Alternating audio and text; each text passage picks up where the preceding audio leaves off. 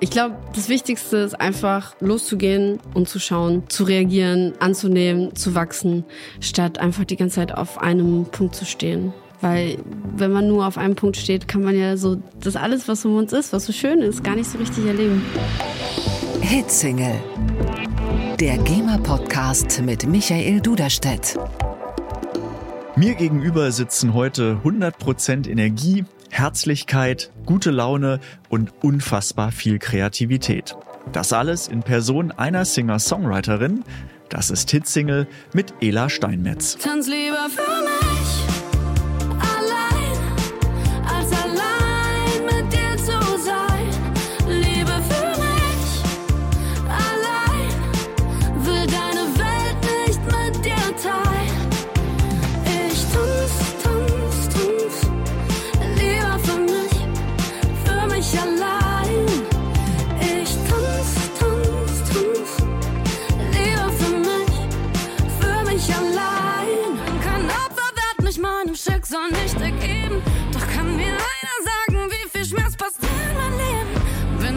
Über den Wolken schlag ich jetzt am Boden auf. Ich bin Wandler zwischen Welten und wenn ich mich mal verlauf, steh ich immer wieder auf. Nimm's immer wieder mit dir auf, weil ich dir vertrau, weil ich dir vertrau. Es ist immer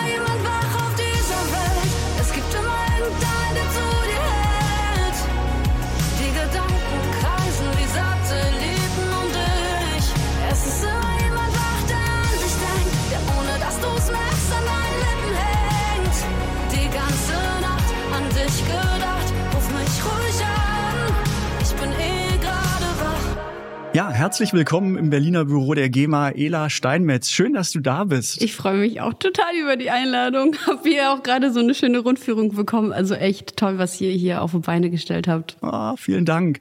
Ich hatte ja bis zuletzt gegrübelt, kommt eine Ela oder kommen fünf Elas? und da muss ich jetzt mal meinen Zettel bemühen. Also du bist Sängerin und Songwriterin. Klar. Ja. Du schreibst Songs für dich, du schreibst Songs für viele andere. Adel Tawil, Helene Fischer, Michael Patrick Kelly. Ich glaube auch im Schlagerbereich ganz viele, Ja. die man kennt, wo du Lieder schreibst.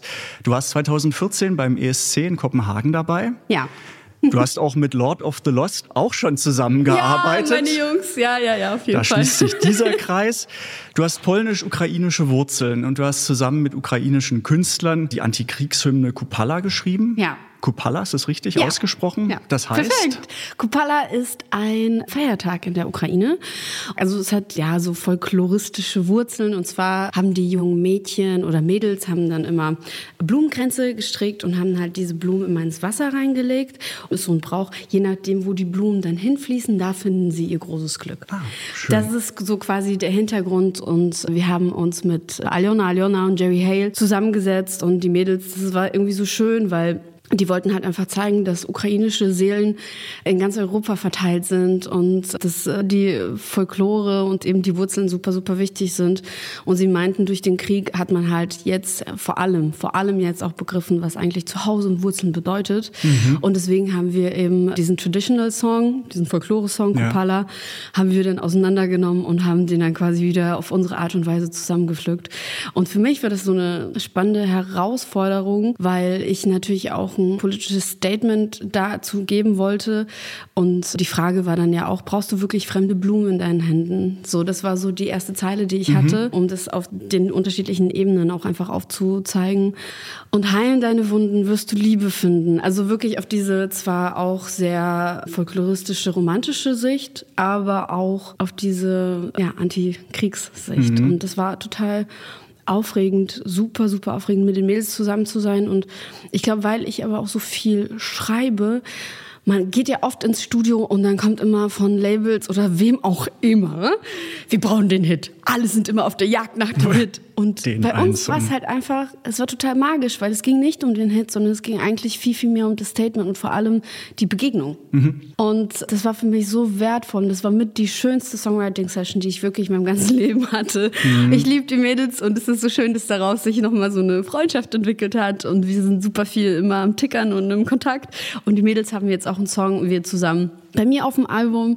Und Lia, die hat auch ukrainische Wurzeln, mhm. ist eine Produzentin aus Ludwigsburg, die hat den Song produziert. Also wirklich äh, geballte ukrainische Girl Power. Ähm, ja, und es ist Super. schön zu sehen, wie sich das einfach so Klar, entwickelt in so einer hat. Konstellation, wie du gesagt hast, da geht es ja auch wirklich um Statement und Ja. nicht irgendwie, lass uns jetzt einen Nummer eins Hit schreiben, Ja. sondern erstmal so, lass uns hier mit der Situation umgehen Ja. und was anbieten dann. Ja, absolut. und das war wirklich verrückt, weil plötzlich haben mir so viele Menschen, mit denen ich früher, ne, in Smela bin ich ähm, aufgewachsen, habe da gelebt, bis ich so siebeneinhalb war, ganz viele Freunde, so wir, aus dem Kindergarten kannten wir uns und klar, durch meine ganze Historie hat sich dann der Kontakt so ein bisschen verschoben und äh, plötzlich schrieben die mir und haben mir Bilder von ihren Kids geschickt und so ihren Familien und auch alle so, ja, wenn wir den Krieg gewinnen, kommst du vorbei, dann machen wir ein Friedenskonzert. Das wird total schön. Aber parallel dazu hat man dann auch so Videos von jungen Männern bekommen und Frauen, die halt gerade an der Front sind und die sich auch wirklich persönlich per Video bedankt haben, so hey, vielen Dank für deinen Support, der Song bedeutet uns super, super viel. Und dann merkst du halt eigentlich gerade, wie nah wir dran sind. Und das ist dann schon wieder und man schwebt so zwischen den Ebenen, weil man gar nicht so genau weiß, wie kann man, soll man damit umgehen. Dann kommt irgendwie die Info, ja, der Song ist jetzt Top 10 in der Ukraine. Und du denkst dir so, what? Man hat irgendwie Live-Schalten mit den größten ukrainischen Sendern und äh, da passiert aber gerade so ein Leid und oh, das ist echt verrückt. Aber irgendwie auch schön, wenn man, es gibt so einen Satz, den meine Mama mir immer mitgegeben hat und zwar, sie hat viele sehr kluge Sätze mir immer mitgegeben, beste Frau. Ähm, und zwar, sie meinte so, ja, Künstlerinnen und Musikerinnen sind Sonnenkinder und unsere Aufgabe ist es, den Menschen Frieden und Energie zu geben. So, und Liebe und Harmonie. Der bewahrheitet super sich schön, ja. immer, immer und immer wieder. Und das ist dann irgendwie dann total schön, wenn man auch einfach mit der Musik, der, die man macht, den Leuten Kraft geben kann. Mhm. Genau, es kommt ja erstmal aus dir raus und du hast Ja. zu jedem Song einen persönlichen Bezug, Ja. aber dann wiederum das, was wir alle draus machen, wenn wir das hören und was das uns an Kraft gibt, an Bedeutung, ist nochmal eine ganz andere Komponente, die du beim Schreiben vielleicht so erahnst, aber nicht weißt, wo die Reise Nee. hingeht. Und das ist natürlich schön, wenn der Bumerang so zurückkommt und du merkst so, das hat uns Kraft gegeben. Also wenigstens das. Wenigstens, ne? wenigstens das, das, ja. Also generell so aus der künstlerischen oder Songwriting-Sicht. Ich finde das immer total verrückt. Man wird plötzlich ein Teil von einem fremden Leben. Mhm. So. Jeder oder jede interpretiert halt die Songs unterschiedlich oder sagt so, hey, da war ich total traurig und der Song hat mir so viel Kraft gegeben oder diesen Song haben wir in unserer Hochzeit gespielt. Ne, man wird halt irgendwie plötzlich so unbewusst ein Teil von etwas ganz Großem. Das finde ich irgendwie auch so schön eben am Schreiben und am Musikmachen, am Singen, dass man über Grenzen geht. Mhm. So, wir haben eigentlich gar keine Grenzen und das finde ich total schön. Gibt es eine witzige Rückmeldung, fällt mir jetzt gerade ein, auf einen Song, also man weiß ja so ein bisschen vielleicht, in welche Richtung das geht und welches Lied eignet sich eher für eine Hochzeit oder für andere Situationen, aber gab es auch so ein Feedback, wo du dachtest, wow, dass jemand mein Lied so aufnimmt oder so damit umgeht, habe ich ja noch gar nicht gehört oder nicht gedacht. Es gibt tatsächlich immer super, super viel Feedback. Boah, ich bin so gesegnet, was meine Fans betrifft. Ich bin so dankbar dafür. Vor allem, dass meine Fanbase auch einfach so divers ist. Das feiere ich halt am meisten. Aber es gab auf jeden Fall viele super persönliche Nachrichten. Ich war jetzt letztes Jahr auf Tour, gehe jetzt im Oktober wieder auf Tour. Ich habe dann immer so ein Gästebuch, wo die Leute sich auch eintragen können. Und das sind wirklich so schöne Geschichten. Vor allem so persönliche Geschichten wie hey, durch dich habe ich meine Freundin kennengelernt, weil wir waren zusammen auf einem Konzert und wir waren alleine jetzt sind wir halt zusammen und ich denke so, oh, voll schön, voll süß, das ist jetzt so eine kleine Fanwelt. Ja, voll, also mich, mich erfüllt das immer total. Es gibt dann aber auch total krasse Leute, die sich dann wirklich so Zeilen, die ihnen halt viel bedeuten, dann auch einfach tätowieren lassen. Wahnsinn, ne? Ja. immer wow, das ist, huh, wie soll man damit umgehen? Das finde ich total, wirklich total abgefahren bis heute. Ich kann mich nicht dran gewöhnen. Also ich werde mich auch, glaube ich, nicht dran gewöhnen. Ja, aber ich bin wirklich einfach nur dankbar für alle, die meine Musik hören und ja, die einfach supporten und mal am Start sind. Meine Liste ist noch so lang und, Oh Gott, und wir haben die, die so Frage, ja, ja, ja, aber die Frage, die kommt, die hast du ja schon eindrucksvoll mehr oder weniger beantwortet. Aber das nur ums abzurunden und dann auch in die Punkte einzusteigen. Du bist eben auch eine starke und wichtige Stimme für Female Empowerment. Kam auch schon ein bisschen rüber für Body Positivity. Einfach diese Offenheit und dieser große Ansatz und divers in alle Richtungen und das auch feiern, was ich sehr, sehr schön finde. Freut und mich. Ah, danke schön. dann kommt auch dein Album raus in diesem Sommer. Du gehst auf Tour und die Frage am Ende dieser langen, langen Liste, bei der wahrscheinlich ganz viel fehlt, ist, welchen Kraftstoff hast du in dir? Musik? Musik. Es ist einfach immer Musik Energie gewesen. Pur, oder? Du, du Ja. feierst, was du machst und, Ja. und schöpfst aus dem Kraft, wo andere denken, wie bringt sie das alles zusammen? Ja, ich schaue auch manchmal in den Himmel und denke so, oh Gott. ich glaube, das haben wir alle. Ich glaube, also aufgrund von meiner Biografie, ne, Ukraine, Polen, meine Mama war Polin, mein leiblicher Vater Ukrainer. Er ist leider sehr früh verstorben, dann sind wir nach Deutschland. So, wir hatten, also es ist wirklich verrückt, wenn ich immer wieder so zurückdenke, wir sind mit meiner Mama einfach mit zwei Taschen nach Deutschland gekommen. Wir hatten echt wenig.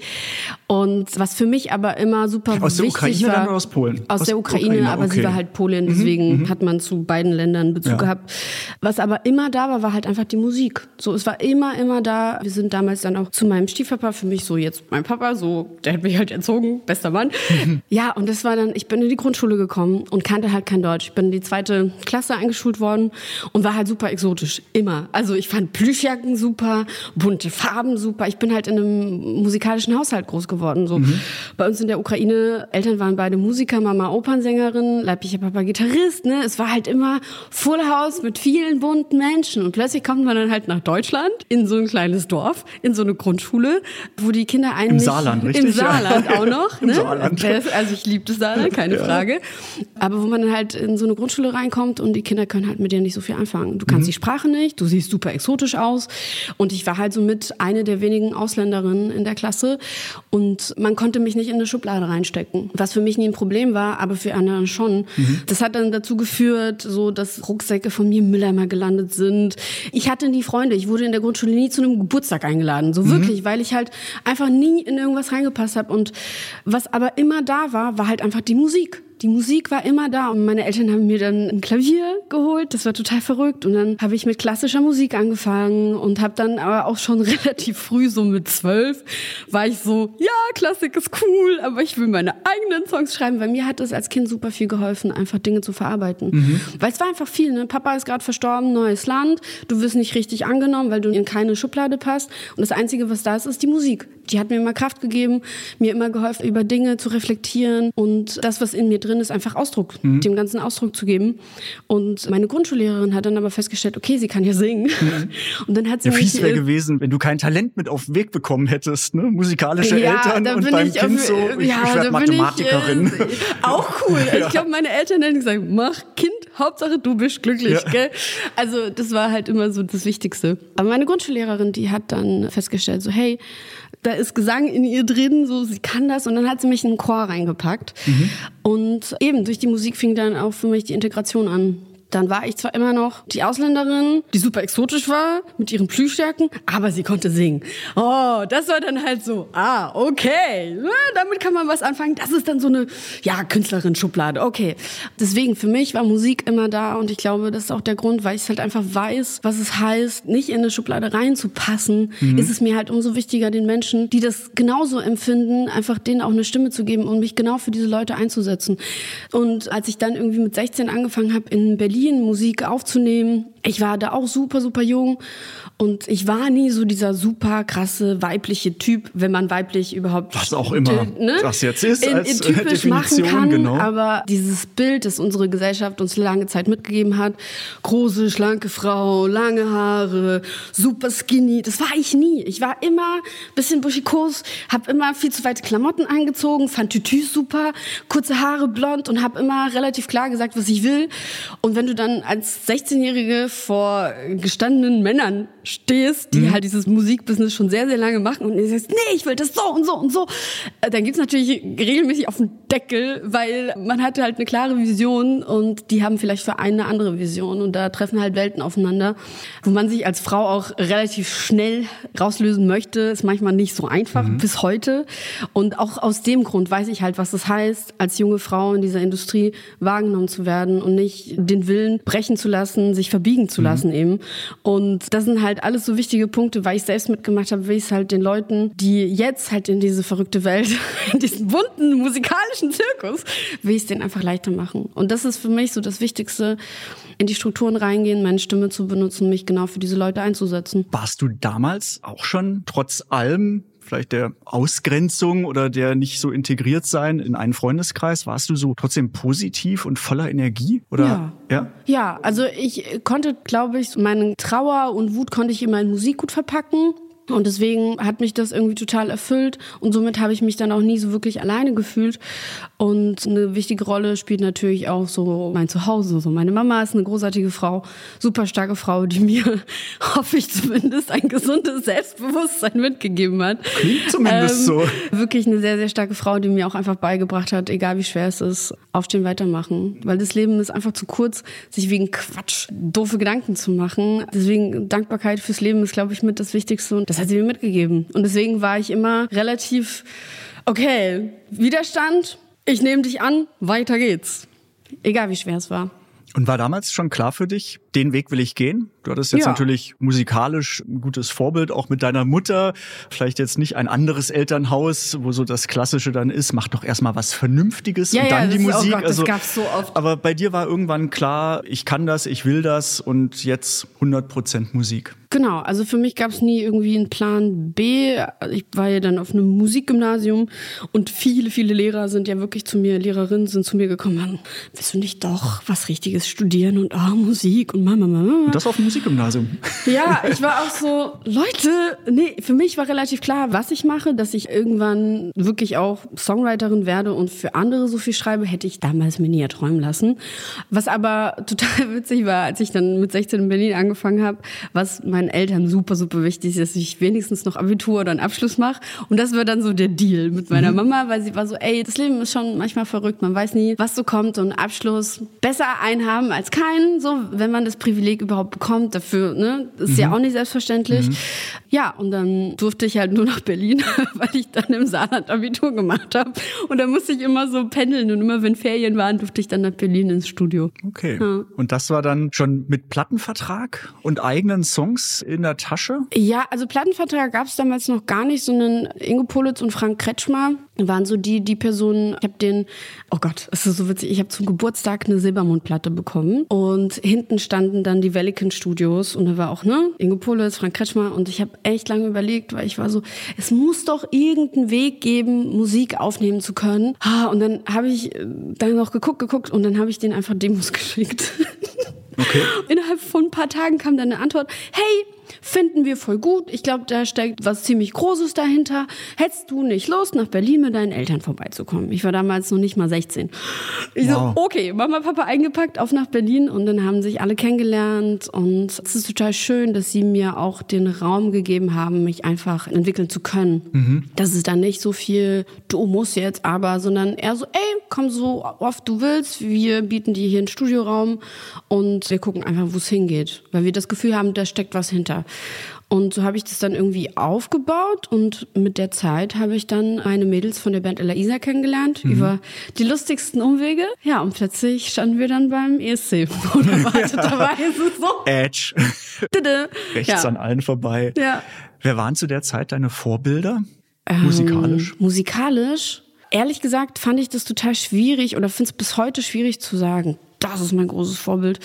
Ich fand es immer total aufregend, wie viele unterschiedliche Künstlerinnen es einfach gibt, die so viel mitbringen. Also so viele Welten mitbringen. So wie eine ich bin mit Madonna und Roxette aufgewachsen. Ich war gestern auf dem Offspring-Konzert. Meine Band. Das war meine allererste Kassette. Ich glaube, er ist dafür verantwortlich, dass ich kurze blonde Haare habe, der Frontmann. so. Und als wir nach Deutschland gekommen sind, habe ich Deutsch mit Herbert Grönemeyer gelernt. So, also es Cool. ist total abgefahren. Und ähm, es gab so viele Einflüsse in meinem Leben, die irgendwie eine Rolle gespielt haben. Dann kam plötzlich Lady Gaga. Oh mein Gott. Ne? Also es ist total voller Aufregung. Tokyo Hotel fand ich auch super. Also ne, so viele bunte Welten, viel, viel Punkrock und Metal auch gehört. Und für mich gab es dann nicht immer diese musikalischen Schubladen, sondern ich fand es immer total schön, wie vielseitig Musik einfach ist und in welche Welten man überhaupt so eintauchen kann. Deswegen gab es dann nicht so dieses eine große Vorbild, sondern ich fand einfach viele, viele musikalische Welten super spannend. Okay, und dann war im Prinzip ja ESC, also gefühlt rechts an allen vorbei. Äh, Rückblickend so ein bisschen wie ein Traum oder äh, so. Das Es, es klingt ja immer so logisch alles, aber Ja, eigentlich so, nee, da muss schon viel dazugehören, dass es so aufgeht. Es waren so total viele Umwege, die das dann auch irgendwie dahin gebracht haben. Äh, Wir haben uns damals bei dieser Wildcard beworben und haben uns nichts dabei gedacht, weil Leute, um ganz ehrlich zu sein, unser erstes Konzert war irgendwie vor zehn Leuten. Das meiste waren unsere Freunde und wir haben Kohle gesammelt für einen Schlüsseldienst, weil unsere Kontrabassistin sich ausgeschlossen hat. Okay. Das war unser erstes Konzert.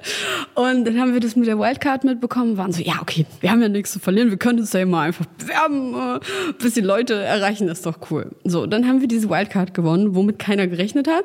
Dann waren wir erstmal so, äh, äh, okay, äh, Langsys Arena, mm, mm. Und das war dann so lustig, weil wir kamen da halt an und keiner hat uns wirklich so ernst genommen. Ne? Das waren immer so, ja, ja, die kleinen Süßen, mm, das wird schon, hahaha. Und plötzlich standen wir da und hatten dann, ähm, ja, die Kollegen von Nathalie, der Kontrabassistin, die hat ihre Kommilitonen, die waren so, hey, wir kommen dazu, weil es hieß so, wenn ihr in die zweite Runde reinkommt, könnt ihr noch einen zweiten Song spielen. Und wir so, bitte, bitte, lasst uns in die zweite Runde, damit die Jungs nicht umsonst gekommen sind. Das Kurz. war unser größtes Ziel. Ähm, ja, plötzlich sind wir da so reingerutscht und plötzlich haben wir das Ding gewonnen. Damit hätte keiner gerechnet, also wir wirklich mit am wenigsten und dann wirst du so reingeworfen in diese Welt und plötzlich, ich habe mir als Teenie, ich habe mir immer so gewünscht, oh, beim Echo spielen, wow, das Größte und plötzlich spielst du da. Was? Stimmt, das war ja mal noch davor, ne? Oder dann Echo, genau, bevor es dann äh, genau zum ESC geht. Wirklich, wir waren Stimmt. überall. Das kann man sich gar nicht vorstellen. So von einem Tag auf den anderen verändert sich dein Leben so verrückt, wirklich. Äh, plötzlich stand so viel Presse bei uns vor der Haustür und meine Mama war so toll. Sie hat dann so die Tür aufgemacht und ohne meine Tochter sage ich nichts. Und dann hat sie die Tür wieder zugemacht und dann sind die alle abgedüst. Also wirklich, alles stand Kopf. Es war so, so, so, so, so verrückt und das darf man auch wirklich nicht unterschätzen, was es mit einem macht, weil so viele Menschen sind dann immer wieder zu uns gekommen und waren so, ja, bleibt so wie ihr seid und verändert euch nicht. Und wir waren halt eigentlich wie immer die Chaotin, die waren so, ja, wir haben unsere riesigen Instrumente mit, äh, wo können wir uns anschließen? Und alle anderen drumherum haben sich dann irgendwie so ein bisschen verändert und plötzlich lebt man nur noch aus dem Koffer. Du hast kein richtiges Zuhause mehr, du bist nur noch von bis, wir waren in allen möglichen Talkshows, Markus Lanz, Raab, boah, diese ganzen Morgenmagazine, NDR Talkshows, also wir waren überall, wir waren Top 10 mit Is It Right im Radio, was äh, halt wirklich einfach so passiert ist, womit keiner gerechnet hat. Wir waren europaweit unterwegs und auch diese ESC-Zeit, überall war Presse, alle fragen die ganze Zeit, na, was zieht ihr so an? Und wir waren so, ey, wir müssen irgendwie überleben, Leute. Ja, wir ziehen halt das an, was wir irgendwie im Koffer dabei haben. Ne? Mhm. So während alle sich so viele Gedanken um ihre Inszenierung gemacht haben, hatten wir diese Zeit nicht mal. Und Ganz kurz, das Lied hast du geschrieben, ne? ja, genau. Und, Und ich war so, mehrere Jahre davor, ist das eigentlich ein älteres Lied oder auch bewusst oder mit Wildcard irgendwie so, lass uns mal was machen oder das war halt da dann? das war dann Und wir da. nehmen es jetzt, und wir okay. haben gesagt, okay, wir nehmen das jetzt. Und das zu Hause im Saarland Genau, äh, an meinem entstanden? Klavier. Okay. Ich war super, super jung und das wäre das Verrückte. Als 16-Jährige will man natürlich mit so vielen Menschen schreiben und man kriegt aber immer eine Absage, wenn man nicht so viel vorzuweisen hat. Und plötzlich steht man eben beim ESC. Ich war so eine der ersten Künstlerinnen, die mit einem eigenen Song auf der Bühne standen. Mhm. Ja. Und das ist wirklich abgefahren. Dann stehst du auf dieser Bühne. Wir hatten nicht mal In-Ears. So, wir hatten, wir waren so, boah. Und dann mussten wir um unsere Luftschlangen kämpfen, so, weil diese Bildinszenierungen haben dann ja immer die Leute vor Ort gemacht und nicht wir. Ja, genau. Das heißt, wir mussten uns da einfach ja reinlassen und waren so, ja, wir wollen aber kein Schachbrett. Wir wollen unsere Blümchen. Und somit hatten wir eigentlich gar nicht so viel Zeit, richtig zu proben, was viele gar nicht wissen. Also im Hintergrund ist so viel passiert und deswegen ist es mir auch so wichtig, auch zu sagen, so egal wer da stattfindet und egal wie viele Punkte man mitnimmt, großen, großen Respekt an alle Künstlerinnen da draußen, die sich dieser ganzen Geschichte einfach stellen und das alles mitmachen. Weil für uns war das wirklich mit die krasseste Zeit und voll die beste Zeit meines Lebens, aber auch mit die, so doof es auch klingt, schwerste Zeit. Weil so viel auf einem einprasselt. Du hast keinen großen Raum, das zu verarbeiten. Du schläfst im Durchschnitt drei Stunden, weil 5 Uhr morgens ist Maske, dann kurz was essen, dann direkt Proben, Proben, Proben, Presse, Presse, Presse, Interviews, dann spielst du noch für die Fans und dann ist schon wieder zwei, drei Uhr morgens. 5 Uhr stehst du wieder auf. So waren für uns halt die Tage, genauso wie davor. Die ganzen Wochen geht's ja schon los, diese PR-Maschinerie bis zum Ereignis an sich. Ne? Das ist ja. Ich hatte teilweise an einem Tag 45 Interviews. so, ne? Und das darf man halt alles nicht unterschätzen. Deswegen, also wir dürfen uns gar nicht beschweren, weil wir gehören zu denen, die irgendwie Mittelfeld gelandet sind, so mit unseren Punkten. Yay. Nichtsdestotrotz ist es eigentlich total egal. Beim ESC sollte es eigentlich darum gehen, wie divers unsere Kulturen sind und wie bunt, wie schön eigentlich das ist, wenn Künstler sich auf die Bühne stellen und eben ihr Land in Anführungszeichen präsentieren. Und darum geht es doch, die Diversität zu feiern und nicht die Punktevergabe. Ich finde das so ein bisschen schwierig. Mir tut es dann auch immer so weh, wenn Deutschland irgendwie hinten landet, so wie bei den Lord of the Lost Jungs, weil ich weiß halt, wie viel Arbeit dahinter steckt. Ich kenne die Jungs so, so lange und die ackern so hart. Und ich finde das manchmal ein bisschen blöd. Deswegen, eigentlich Ja. könnte man die Punkte vergessen und einfach nur feiern. Lass uns feiern, ja. Ja. Und, und erstmal sind es ja schon die wenigen, die dann da dabei sind, von Ja. vielen, die möchten. Und dann das immer jetzt so festzumachen, ja gut, klar, man guckt nach oben und nach unten, aber das ist eben auch sehr isoliert betrachtet. Und Absolut. äh, dann jetzt wieder die ganzen Diskussionen, kann man auch sagen, es geht um viel mehr als jetzt nur das Ranking. Also Genau. und, da so den Stempel dann drauf zu drücken. Und am Ende ist es ja auch ein Komponistenwettbewerb. Ja. Das darf man ja auch nicht vergessen. So, das ist ja das Verrückteste, weil für mich war das so der Startschuss meiner Songwriter-Karriere. Das finde ich total schön, dass du das so gesagt hast, weil ich habe es damals nicht gemacht, mangels Talent, aber so im Freundeskreis natürlich so die Bands, die sich dann firmiert haben und immer so das Fragezeichen, so wir sitzen hier im Wohnzimmer und schreiben Lieder.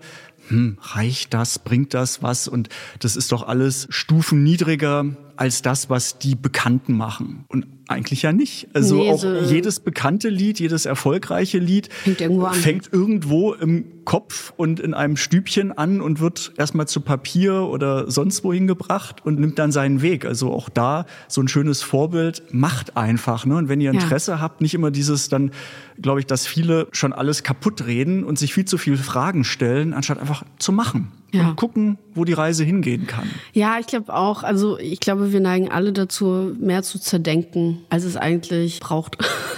Deswegen war ich immer so. Leicht gesagt, natürlich so, denkt nicht so viel, ist, aber. ich denke, ja. ich zerdenke selbst so viel. Das ist total verrückt. Und ich finde es auch manchmal total albern und nehme mich mal selbst auch aufs Korn. Weil ich nicht so, ernsthaft, du machst dir gerade wirklich darüber Gedanken. Ich glaube, das Wichtigste ist einfach loszugehen und zu schauen, zu reagieren, anzunehmen, zu wachsen, statt einfach die ganze Zeit auf einem Punkt zu stehen. Weil wenn man nur auf einem Punkt steht, kann man ja so das alles, was um uns ist, was so schön ist, gar nicht so richtig erleben. Mhm. Wie war dann die Zeit nach dem ESC? Froh. Die war Wahnsinn. Okay. Also es die ging, war Wahnsinn. Es ging direkt danach weiter. Wir sind dann wirklich europaweit getourt, haben dann auch in Afrika gespielt. Mega, mega toll. Haben dann noch ein zweites Album gemacht. Waren wirklich, wirklich viel, viel, viel unterwegs, auch mit äh, der ganzen Presselandschaft. Und irgendwann haben wir dann für uns entschieden, wir wollen Pause. Wir brauchen eine Pause, weil das, was da los war, wir hatten ja nie so wirklich Raum, das alles zu verarbeiten. Und dann haben wir uns einfach den Raum genommen. Und parallel dazu fing es bei mir aber an, immer mehr mit Songwriting-Anfragen, so dass KünstlerInnen mich angerufen haben und waren so, hey, äh, wir haben uns ja letztens auf dem Festival kennengelernt und ah, ich bin dann im Studio, hättest du Bock mal mit mir zusammenzuschreiben? Ich dachte mir so, ja, okay, let's go. Weil ich glaube immer, so Dinge passieren nicht ohne Grund und ich lasse mich dann gerne auf ganz viele Sachen ein, denke so, ja, wird schon irgendwo hinführen, so, klappt schon alles. Und bis jetzt bin ich damit ganz gut gefahren tatsächlich. Ich durfte mit wirklich vielen, vielen tollen Menschen im Studio arbeiten. Und so ging es dann bei mir irgendwie los. Ich habe dann angefangen, immer mehr auf Deutsch für andere zu schreiben. Ich habe mich vorher selbst sehr davor gesträubt, weil meine Mama war ja Opernsängerin und so für mich ist immer so erst Gesang und Technik und beim Englischen ne, ist ja eher so erst Melodie und dann setzt man sich so ein bisschen mit dem Text auseinander. Und im Deutschen ist es ja eine relativ klare Sache. So, du verstehst erst den Inhalt und dann kommt das ganze musikalische drumherum. Und da habe ich mich mal ein bisschen davor gescheucht. Also wirklich, ich fand das total aufregend, habe es gerne erstmal für andere geschrieben und gemacht, aber ich selbst war so, ah, weiß ich nicht. ich muss ja kurz fragen, Ja, weil ich.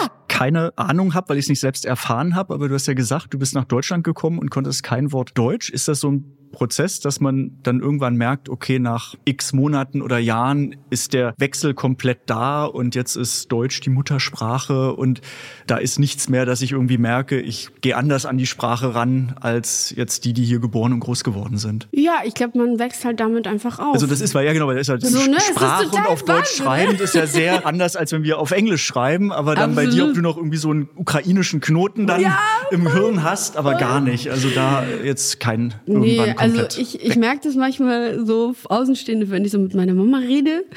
Wir reden wirklich auf allen Sprachen. So, Mhm. Was als erstes kommt, so welches Wort, auf welche Sprache, egal. Wir verstehen uns so Russisch, Ukrainisch, Polnisch, Deutsch, egal, let's go. Mhm. So, beim Papa steht er manchmal daneben war so, alles klar bei euch. Ich glaube, für Außenstehende ist es total schwierig. Aber ich denke tatsächlich auch in deutscher Sprache. Mhm. ich bin halt einfach hier aufgewachsen. Deswegen ist es für mich ein Dann Teil. verjährt alles dann Genau, es ist halt wie eine Muttersprache. Genau, okay. Und Mhm. das fand ich dann auch so spannend. Das war wie so ein kleines Experiment auch einfach, Mhm. ne? auf Deutsch zu schreiben. Und es ist dann aber doch so gut gelungen. Das hätte ich auch nicht gedacht. Ja. Und das heißt, und dann warst du ja auch genreübergreifend, also auch Ja. im Schlagerbereich, Pop-Rock-Bereich, also Ja. völlig aber für dich erstmal egal, Musik ist Musik und Ja. es geht um den Song und die Herausforderungen. Genau, also für mich ist so jeder Tag eine neue Challenge und ich liebe es, wirklich ins Studio zu gehen und nicht so genau zu wissen, wo es heute hingeht.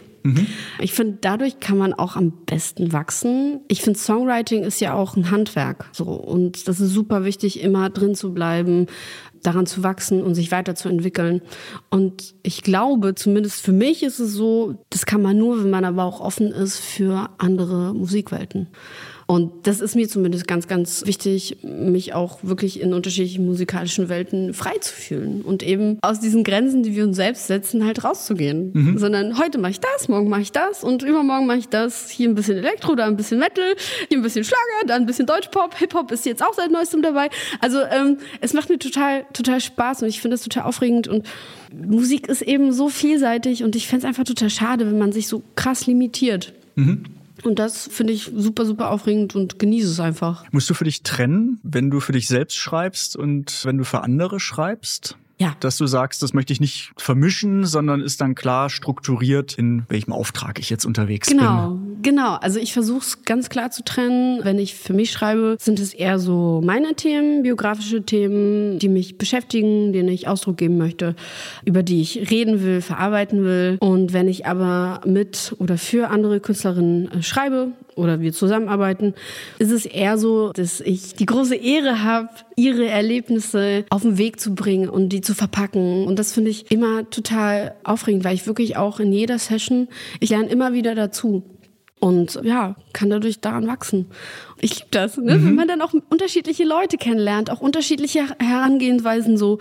Das macht so, so Spaß und ich kann mir ehrlich gesagt nichts anderes vorstellen so. Gibt es da Bereiche, bei denen du aus deiner Komfortzone sogar raus musst? Genres oder bestimmte Anforderungen? Oder bist du so, dass du jede Herausforderung lachend Yes, und dankend annimmst? Hallo Welt. Ja. Ich glaube, jede Songwriting-Session ist eine Herausforderung. Egal welche musikalische Welt, weil wir lernen, also als SongwriterInnen, wir lernen uns ganz schnell zu öffnen. Ne? Manchmal braucht es ein bisschen Zeit, aber wir lernen, und das finde ich auch das, das Spannende an diesem Handwerk, wir lernen uns ganz schnell zu öffnen und die wichtigen Dinge zusammenzufassen und auf einen Nenner zu bringen. Es ist aber trotzdem immer wieder eine Überwindung, ne? weil man trifft ja auf fremde Welten oder fremde Menschen, die, mit denen man vielleicht noch nie vorher zusammengearbeitet hat und lernt dadurch natürlich ganz, ganz viel. Auch vor allem über sich selbst und seine eigenen Ängste und Schwächen, weil wir haben alle Zweifel in uns. Und das ist dann die Challenge daran, sich dem zu stellen und zu sagen, okay, ich bin bereit hier, das ist mein persönliches Thema und ich habe auch immer so einen großen Respekt vor allen Künstlerinnen da draußen, mit denen ich zusammenarbeiten durfte, die sich mir gegenüber sitzen und sagen so, hey, das und das beschäftigt mich gerade. Das beschäftigt mich so sehr, ich muss darüber reden. Und am Ende kennt man sich eigentlich nicht so lange und noch nicht so krass gut, aber trotzdem öffnet sich die Person gegenüber und schenkt mir quasi einen Teil des Herzens. Und, und ich darf das vielleicht wieder ein bisschen zusammen reparieren und das ganz machen und da entsteht dadurch ein Song, wo man halt viel Persönliches verarbeitet. Das ist das Spannende auch einfach an dem Beruf, dass du immer wieder bereit sein musst oder bereit sein kannst oder willst, dich zu öffnen. Und gehst du dann primär über den Text, dass du dich über den Text der Liedform oder des Produktes, dann Endproduktes näherst? Oder ist immer parallel mit Gitarre, mit Klavier, mit Sounds, dass ein Lied entsteht? Wie ist da der Prozess? Auch ganz unterschiedlich. Also wenn ich für mich schreibe, sind es manchmal so Toplines, die mich verfolgen oder so Textfetzen. Dadurch setze ich mich dann ans Klavier und gucke, wo es hingeht. Und wenn ich jetzt mit anderen zusammenarbeite, dann ist es meistens so, dass es halt Themen sind, persönliche Themen, die man dann in den Song reinbringen möchte. Und dann guckt, okay, wo geht's hin, wo führt es hin? Es ist immer ganz, ganz spannend. Was ich mir auch in der letzten Zeit immer angewöhnt habe, ist erstmal Text zu schreiben und darauf dann die Topline zu finden. Weil dadurch entstehen noch viel, viel krassere und andere Melodien, als wenn man sagt, na, na, na, na, na, na, na, na, na, na, wenn man quasi auf die Topline, die schon da ist, versucht dann irgendeinen Text drauf zu... Die Silben. Genau, die Silben. Oh Gott, die. Silben. Ja. Das ist immer so ein Fan. Und dann noch, Ein Wort brauchen mit wir einen. C-Part? Ja. Das ist immer das größte Thema, der C-Part. Songs werden ja auch auch immer kürzer.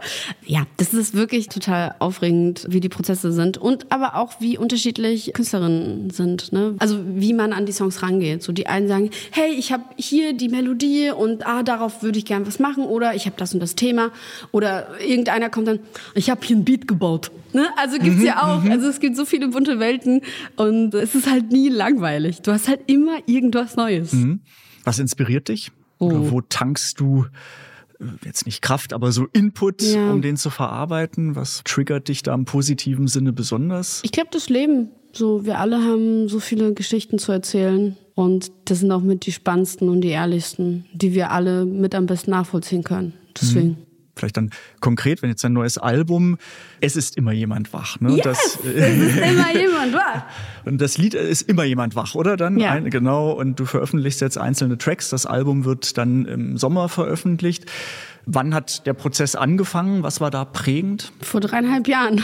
Oh Gott, die ganze Corona-Zeit. Ja, ich habe tatsächlich dreieinhalb Jahre jetzt daran gearbeitet. Es ist immer jemand wach, ist so der rote Faden, der durch das Album durchgeht. Ich habe viel Zeit genutzt, um viel aufzuarbeiten, so aus meiner Biografie, so viele Dinge, die halt passiert sind, denen ich noch keine richtige Stimme gegeben habe, weil ich mich nie so richtig getraut habe. Und das war ein total spannender Prozess, weil man sich so viel Zeit auch gelassen hat und sich auch, ne, wir werden ja als SongwriterInnen werden wir oft drauf getrimmt, ein Tag, ein Song. Und Okay, also das Ergebnis am Ende des Tages ist, da Genau. muss der Song auch stehen. Meistens Mehr ist das weniger, der ja. Fall, ne, weil Zeit wird immer, ne, es wird alles immer kürzer, schneller, wie es halt immer so ist. Und ich habe wirklich teilweise an ein paar Songs bis vorvorgestern das Master abgegeben, weil ich an denen immer noch rumgefeilt habe. Ich produziere die Sachen immer mit und mische mit und habe dann immer so eine Vision von den Songs. Und es gibt dann auch spannende Feature-Partnerinnen da drauf aus äh, nicht dem typischen Pop-Genre, was ich auch cool fand. Es kommt ja bald und ich darf auch vielleicht ein bisschen schon mal verraten. Ich durfte, also ne, wir haben ein Feature zusammen mit Aliona Aliona und Jerry Hale zusammen gemacht. Ich habe einen Song mit Blinker gemacht, der mehr aus dem Indie-Bereich kommt. Wir haben zwei Produzentinnen da drauf, Nova und Lia. Ich habe auch Francesco Tristano dabei bei einem Song aus der klassischen Welt. Mir war es total wichtig, mit dem Album auch einfach zu zeigen, Musik ist divers, Musik ist bunt und das ist eigentlich das Schöne. Das heißt, es sind ganz, ganz viele bunte Welten dabei. Ich habe einen Song mit Sarah Connor auf meinem Album zusammen zwischen geschrieben, den zwischen den Welten. Der super, super biografisch ist. Wollte ich gerade sagen, ist äh, schon die ersten Zeilen dachte ich, okay, das wird sicherlich persönlich. Ja.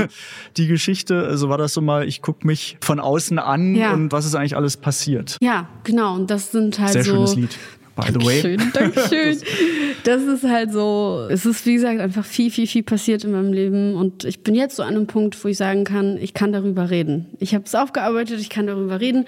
Ich habe die Größe jetzt in mir, die Größe in Anführungszeichen, den Mut in mir gefunden, das alles zu verarbeiten. Großartige Produzenten waren auch am Start, nicht nur Mädels, sondern auch Tuva sind dabei, Nico Moore ist dabei, Thomas Porzig, also wirklich viele, viele, Kilian und Joe, die Quarterheads haben auch Sachen produziert. Also wirklich so die Crème de la Crème Ja. der ganzen Pop-Szene. ähm, Und das ist halt so schön, weil das sind alles Kontakte und sind alles Freunde, die ich mir über all die Jahre einfach erarbeitet habe. Und das macht dieses Album, glaube ich, für mich zumindest noch besonderer. So. Noch mehr besonders. No- so. noch, noch, Deutsch. noch viel mehr Besonderes. Noch viel, viel, viel mehr. Noch Genau. besonders. Ja. Wahnsinn. Ja, du hast klar das Kreative, aber auch die Strukturen drumrum. Wie ist da eigentlich das Verhältnis? Also eben Leute kennen, auch mit Leuten darüber reden. Wollen wir mal? Also wie viel Administration ist von deiner Seite dann nötig? Ja, ich, um also. auch künstlerisch zum Ergebnis zu kommen. Ja, ach, Administration, ich glaube, das passiert automatisch, wenn man sich halt kennt. Man sieht sich ja immer und immer wieder, weil Sessions durch andere Künstlerinnen passieren und dann sitzt man halt im Studio. Hey, übrigens, hättest du mal Bock? Ich arbeite gerade am zweiten Album. Also es ist halt eher so ein Zusammenentwickeln und eher so ein bisschen lockeres Zusammen-Dasein. Ich bin immer so, ey, ich frag einfach, wer Bock hat, let's go. Man kennt ja auch mittlerweile genug Leute. Aber es ist schon schön, dass so viele bunte Menschen jetzt auf meinem Album mit drauf verewigt sind. mit dabei sind. Ja. Wahnsinn. Ja, ich wünsche auch allen, die zuhören und mit Musik was machen, dass es auch wirklich so locker ist, wie es bei dir klingt oder man Ja. sich dieses Gemüt oder Mindset letztendlich auch so aufbaut oder dran arbeitet, dass man so rangeht mit dieser Ja. positiven Art, weil letztendlich auch drei Jahre und genau in der Corona-Zeit, ich unterstelle mal, du hattest jetzt nicht jeden Tag super Laune und äh, Nee. hast gesagt, da geht was, sondern äh, sicherlich in, in, in der Zeit auch erst recht, wie du gesagt hast, auch mal selber reflektieren, also auch Ja. Phasen, wo man sagt, okay, wo stehe ich eigentlich und was passiert hier gerade? Ja, also ich würde jetzt sagen können, ich bin jetzt, wie gesagt, mit dem Album, ist ja eigentlich schon mein viertes Album, offiziell auf Deutsch das zweite. Das war genau. Ich habe mir das halt einfach über 14 Jahre erarbeitet, Mhm. dass ich jetzt an einem Punkt sein kann, wo die Künstlerinnen mich anrufen, wo ich einfach diese ganze bunte Welt von ProduzentInnen kennenlernen durfte und es kommt halt nicht von nichts. Mhm. Es fühlt sich nur mittlerweile so gut an, sagen zu können, so hey, wenn was ist, kann ich den, den oder die und die anrufen. Und auch nochmal an der Stelle, weil letztens auch die Frage kam, so hey, ähm, was kann ich denn machen? Weil ich würde gerne mit dem, dem und der, der zusammenarbeiten. Einfach fragen, einfach losgehen. Nicht auf irgendwas warten, weil die Welt kommt nicht auf dich zu, sondern du musst auf die Welt losgehen. Und wenn es nur auf Instagram ist, hey, ähm, ich habe hier ein Beat gebaut, ich weiß noch nicht genau wohin, probieren, probieren, probieren, probieren, weil was hat man zu verlieren? Am Ende nichts. Einfach loslegen und gucken, wie es kommt, weil am Ende für das eine zum anderen, zumindest was bei mir so, ne, einfach reingehen und irgendwo endet man schon oder lernt den oder die und dann passiert das und ne, ne, wie es halt immer so ist. Ich finde, das ist auch immer das Spannende an unserer Welt, in dieser Musikindustriewelt, Bubble, in der wir uns gerne bewegen. Es gibt nicht das absolut klassische Rezept, wie ich studiere Medizin und dann werde ich Chirurgin oder so, sondern alle kommen aus den unterschiedlichsten Szenen und die Musik vereint uns dann am Ende. So wie wir da hingekommen sind, jeder hat eine andere Geschichte.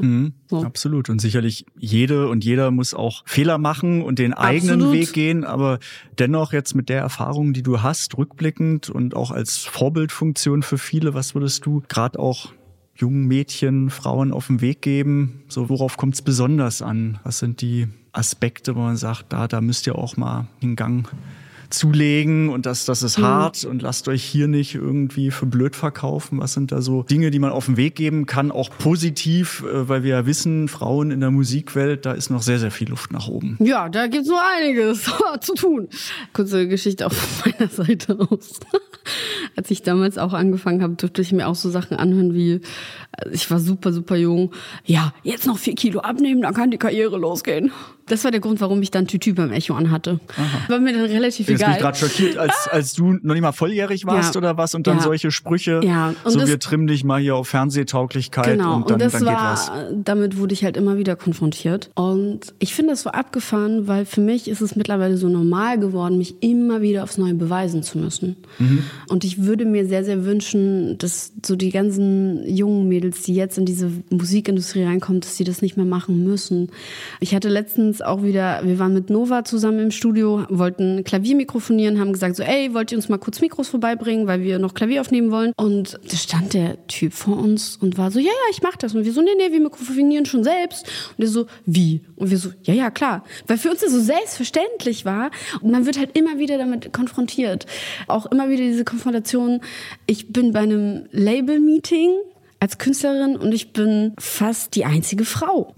Und wichtiger Punkt für mich ist immer, man kann sich viel darüber beschweren. Aber viel wichtiger ist, wirklich in diese Strukturen reinzugehen, seine Stimme zu benutzen und vor allem seine Stimme auch zu behalten und sich nicht irgendwie verbiegen zu lassen. Und das möchte ich allen Mädels da draußen noch mitgeben, weil wir brauchen euch. Das ist so wichtig. Ihr seid die Zukunft. Das soll gar nicht politisch klingen, aber es ist so gemeint. Wir brauchen junge Mädels, die ihre Stimme dafür einfach benutzen, dass wir auch einfach da sind. Es gibt viele tolle Produzentinnen, es gibt viele Songwriterinnen und mir ist bewusst, dass der weibliche oder der Autorinnenanteil bei der GEMA nur 15 Prozent beträgt. Ganz wichtig, das war mir nämlich sehr, sehr lange nicht bewusst. Und da müssen wir nochmal aufholen.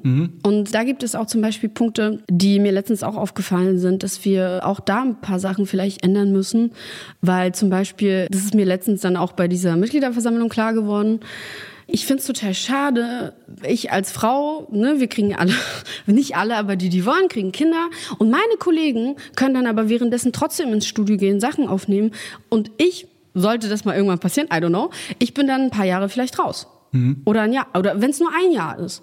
Da müssen wir uns irgendwie gemeinsam Gedanken machen, wie wir das attraktiver machen können für junge Frauen, diesen Job als Songwriterin. So, wie wir es stabil machen können, dass, dass man als Songwriter, Songwriterin irgendwie weiterhin Geld damit verdienen kann, was super, super wichtig ist, weil in der Zeit der Streaming-Welt ist es einfach super schwierig oder wird es immer Corona schwieriger? hat man ja gemerkt, wenn keine Corona, Auf aber wenn keine ja. Auftritte möglich sind, dann ist es wirtschaftlich gerade in dem Bereich, wo sehr viel über Konzerte stattfindet, extrem schwierig. Und jetzt kann man ein Kind bekommen nicht mit Corona vergleichen, Ja, aber ja, auch klar. da gibt es Phasen, wo du dann nicht auf der Bühne stehen kannst und wo du erstmal gucken musst, wie passt das in meine persönliche Lebensplanung rein, Ja. dass letztendlich das schöne Ereignis der Geburt des Nachwuchses dann überschattet ist durch, okay, ich bin, was das Live-Geschäft angeht, möglicherweise eine kurze Phase mal weg. Ja, So. genau. Und das sind halt viele Punkte, wo ich mir gerade echt noch viele Gedanken mache und überlege, okay, was ist denn die Lösung? Wie kann man das irgendwie auffangen? Wie kann man das für junge Frauen attraktiver machen? Und Corona ist eh, das war wirklich, glaube ich, für uns alle ein riesen Wunderpunkt so, der bis heute auch immer noch so ein bisschen nachhalt. Also ich habe es ja jetzt auch gemerkt, meine Tour wurde ja auch dreimal verschoben und letzten Sommer wussten wir wirklich nicht, puh, macht das jetzt noch Sinn? Macht das keinen Sinn? Sollen wir noch mal schieben? Oh, Da hast du auch den klassischen Fall mit zigmal verschieben. Absolut, die Leute sind verunsichert. Man weiß selbst schon gar nicht mehr, wohin. Man ist selbst schon so resigniert und überlegt die ganze Zeit, oh, kann ich, na, wird das jetzt klappen? Oh, bitte, bitte. Und ich hätte mich geärgert, hätten wir es nicht gemacht, weil das Kaufverhalten von den Leuten hat sich einfach verändert. Man ist jetzt viel, viel spontaner. Man kauft vielleicht eine Woche vorher, zwei Wochen vorher irgendwie die Tickets, ne? Und wir haben Clubs ausverkauft. Das war alles wunderbar. Und das war eins der schönsten Gefühle, die ich je wirklich mit mir tragen durfte, einfach wieder live spielen zu können. So, wir brauchen das. So live ist wie atmen. Deswegen sage ich immer an alle Leute da draußen, wenn ihr eure Artists supporten wollt, kauft Tickets, kauft Merch, streamt die Songs, kauft die Songs, was auch immer. Weil es ist gerade wirklich einfach super schwer, weil Corona uns allen echt eins ausgewischt hat. So, ja. und auch der Ersatz, die digitale Künstlerin nicht Ist wirklich nicht das Gleiche. aufgeht. Ist dann nicht das durch Gleiche. Streaming und soziale Netzwerke Ja. ist dann noch nicht mal der halbe Spaß. Nee, natürlich weniger. nicht. Also es ist Ja. einfach, man hat natürlich versucht, durch die Zeit irgendwie durchzukommen, indem man dann so kleine Streaming-Konzerte macht. Aber es ist nicht dasselbe, weil es ist doch viel, viel schöner, live zusammen in einem Raum zu sein, Musik zu teilen, Energie zu teilen. Das ist so besonders. Und was ich auch so geil fand, man wird dann auch kreativ als Songwriter, Songwriterin. Wir haben da versucht, über Zoom, Skype oder sonstiges dann auch Songs zu schreiben. Ne? Not macht erfinderisch. Es hat auch irgendwie funktioniert. Aber als wir dann alle das erste Mal wieder im Studio sein konnten, oh Leute, das war wie Weihnachten. Das war so schön. so die, die erste physische Songwriting-Session. Ja, äh, plötzlich lernt man eben diese Dinge noch viel, viel mehr wertzuschätzen.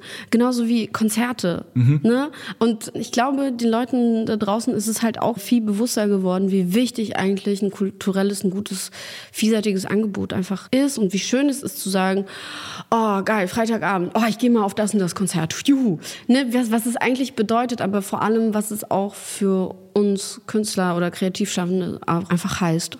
Ja. Absolut, ja, das ist, glaube ich, die meistzitierte Aussage von mir, aber beim 21 Pilots Konzert, was beim Lollapalooza damals 2019 vor Corona dann auch gestreamt wurde und nur der Hinweis dann von den beiden, also wir grüßen alle, die online zuschauen, aber ihr schaut zu und wir hier, wir feiern. Und klar, du kannst auch live ein Konzert angucken und siehst das und es ist auch schön danach, davor, Vorfreude, aber live dabei zu sein, Ja. ist einfach live dabei. Ja, das stimmt. Das Das, ist so und das ist einfach, ja, das trifft alles zu. Und bei dir geht's dann im Herbst auf Tour? Yes! Ich gehe im Herbst auf Tour. Wir machen wieder eine kleine Clubtour, ähm, sind in ganz Deutschland unterwegs. Ab 12. Oktober geht's los in Bremen. Ich freue mich voll drauf. Ja, vor allem auch das neue Album mit den Leuten zu feiern. Das wird, glaube ich, richtig, richtig schön. Ich habe meine Band dabei. Wollte ich gerade fragen, wie viel seid ihr dann wir on sind stage? zu dritt auf der Bühne. Genau, also wir sind auch ein ganz, ganz kleines Team, bestehend aus vier Leuten und freuen uns auf dieses kleine Abenteuer. Ist es ein Abenteuer? Ja, es ist immer wie Klassenfahrt, ne? Man erzählt das, aber es ist wirklich genau so. Das ist wirklich total lustig, auch die Fans wieder zu sehen. Und ich versuche dann immer nach dem Konzert immer zum Merch zu kommen und Fotos zu machen und Schön. auch mit den Leuten auszutauschen. Weil mir ist es halt auch voll wichtig, die Leute kennenzulernen, die auch bereit sind, tatsächlich ein Ticket für mein Konzert zu kaufen. Das ist alles nicht selbstverständlich. Vor allem nach dieser ganzen Corona-Zeit ist es einem noch viel, viel bewusster geworden. Und ja, ich finde finde es total schön, so die Menschen kennenzulernen und viele erzählen dann ihre persönliche Geschichte und ich liebe das total, so auch jetzt über die Jahre gesehen, so wie wir als Team, als Band immer mehr zusammengewachsen sind und einfach wirklich gut funktionieren. Also wir versuchen dann auch nach dem Konzert direkt abzubauen und aufzuteilen, so ich bin da beim Merch und die machen dann ihren Krams damit, weil ich meine, das sind ja auch Leute, die arbeiten und die wollen ja auch irgendwann nach Hause. Man will es ja auch nicht überstrapazieren. Es gibt auch diesbezüglich klare Regeln, die sollte man auch einfach respektieren den anderen gegenüber. Und was ich immer so schön finde, also ich habe in ganz Deutschland irgendwie Freunde verteilt und die müssen dann immer hinhalten zum Merch-Verkauf. Sehr gut. Die sind dann immer, das ist so süß. Du kommst zum Stand. Die kommt, du weißt, nee, die fragen schon, mit- also ich muss nicht mal mehr was sagen, sondern ich poste nur das von der Tour und dann kriege ich die direkt Nachrichten. Okay, Frankfurt, alles klar, ich bin dann dabei, let's go. Also es ist so, okay, ich habe äh, beste Freunde der ganzen Welt und äh, ich bin bis heute sehr, sehr dankbar dafür, für den ganzen Support. Support werden gerade Erinnerungen bei mir wach. Das war so witzig. Ich bin noch während der Schulzeit und des Studiums gab's in Berlin in der Deutschlandhalle Waldbühne, in der Eishalle gab's immer die Auflage, dass wenn Merch verkauft wird, damals hieß es noch einfach T-Shirts und Programmhefte, dann macht das eine Subfirma. Und da habe Ja. ich dann als Schüler und Student gearbeitet und habe halt, ich glaube, über den Zeitraum dann von zehn Jahren so gut wie alle Konzerte gesehen, weil ich halt Richtig äh, cool. da am Merchstand war und dann während des Konzerts natürlich auch mit einem halben Auge mal reingeguckt habe. Also das ist so meine musikalische Sozialisation. Richtig äh, Die lief gut. So geht's auch. Ja, so geht's auch, So genau. geht's auch, ne? So Aber reinkommen. insofern immer gut, die Freunde gleich zu verpflichten und ihr macht das hier ordentlich. Die wissen, die kennen schon alles, also wirklich, die sind ja wirklich seit Anfang an mitgewachsen. Was war dein schönstes Konzert? Gute Frage. Ich glaube, also mein schönstes Konzert oder jetzt so als besonders in Erinnerung war, sogar wo ich jetzt nicht gearbeitet habe, war Crowded House in Huxleys, Huxleys Huxleys. Neue Welt. Schön, richtig cool, richtig gut. Genau, also das ist so, das, das hat mich überrascht und weil ich Crowded House gerne höre und irgendwie habe ich sehr genossen. Ich hatte im Podcast mit Hauschka, der auch hier war, der erzählt hat, Stereo MCs haben ihn auch musikalisch begeistert. Die habe ich auch in Huxleys gesehen, fand ich auch gut. Und gut, dass ich jetzt mal sagen kann, Frank Sinatra oder so, dass ich da noch äh, gearbeitet habe und zumindest eine Wow. Erinnerung habe oder so. Dann wieder die KISS-Konzerte, als KISS dann wieder auf die erste Reunion-Tour ging. Also es sind einige Sachen, wo man zumindest sagt, so für die Bucketlist äh, ganz cool, dass ich das gesehen habe. Mega. Oh, richtig, richtig schön. Wo Mega. gehst du noch sonst hin? Außer jetzt äh, The Offspring. Offspring, genau. Und Ähm, Konzerte, die dich begeistern. Blink 182. Mhm. es es steht jetzt im Oktober an. Nee, nee, gar nicht im Oktober. Im September sind die da. Genau, also ich höre persönlich äh, relativ viel so äh, Punkrock und Hardcore-Mucke. Echt, ja? ja. Ich finde es immer ganz spannend. Ich glaube, weil man selbst in so viel, so in seinen eigenen Welten dann immer unterwegs ist, die natürlich auch super vielseitig sind, finde ich es immer total schön, dann abzuschalten, nicht drüber nachzudenken. Das kann man bei Punk und Hardcore sehr, sehr gut. Ähm, Stimmt. ja, so, ne? Bin auch ähm, relativ links aufgewachsen. Togotronic. Geht auf jeden Fall auch.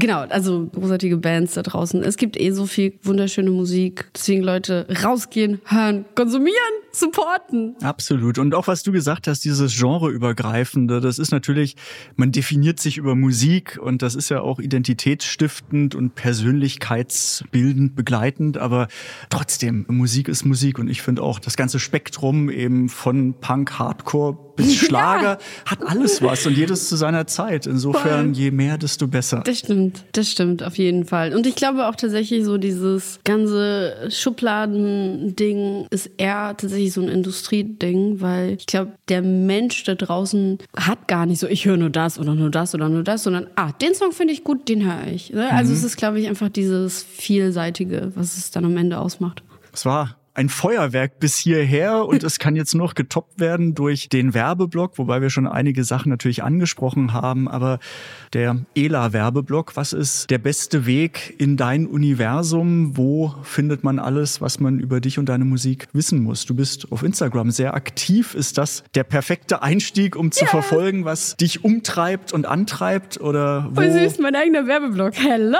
Genau. Wir sind nicht verantwortlich für den Inhalt. das liegt völlig um bei Gottes dir. Um Gottes Willen. Nee, Nein, ähm, schieß los. ich mache wirklich viel auf Instagram, weil ich festgestellt habe, das ist total schön, wenn man einfach einen direkten Austausch dann mit den Fans hat. Man kann sich Nachrichten schreiben. Ich kann halt immer alle informieren, hey, das und das geht gerade oder das und das steht an. Auf TikTok bin ich auch relativ gut aktiv, weil mir macht es total Spaß. Vor allem mit Musik zusammen coole Videos zu drehen. Und da bin ich sehr, sehr stolz darauf. Und zwar auf meiner Webseite. Ich habe jetzt einen eigenen Newsletter. Hey. Äh, bin ich ganz stolz drauf, habe ich selbst errichtet. Und da kann man sich auf jeden Fall auch sehr, sehr informieren. Ansonsten auf allen möglichen Online-Plattformen gibt es ganz viel Musik zu hören. Klar, die üblichen, die man kennt, eben Spotify, Apple Music, Lisa, Amazon natürlich. YouTube gibt's auch viel. Bei YouTube gibt's auch viele Live-Mitschnitte, was ich auch mal total schön finde.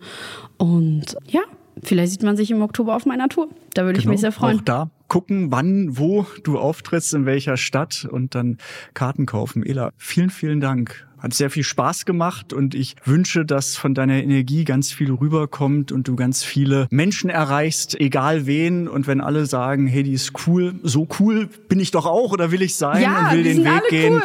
wäre es sehr, sehr schön. Insofern vielen, vielen Dank. Und wenn es euch gefallen hat, gerne liken und kommentieren, nochmal anhören, die anderen Folgen anhören und ganz viel Musik von Ela hören. Vielen, vielen Dank. Danke für die Einladung. Ah, voll schön. Hitsingle.